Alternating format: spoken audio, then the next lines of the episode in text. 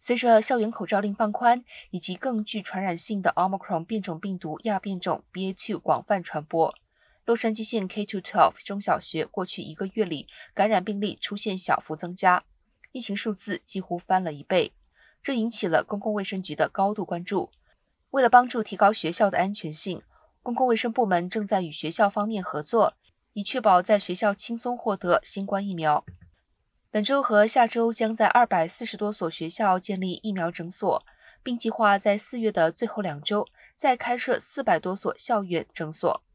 这些校园疫苗诊所将为五至十一岁的儿童和学生提供儿科计量的疫苗，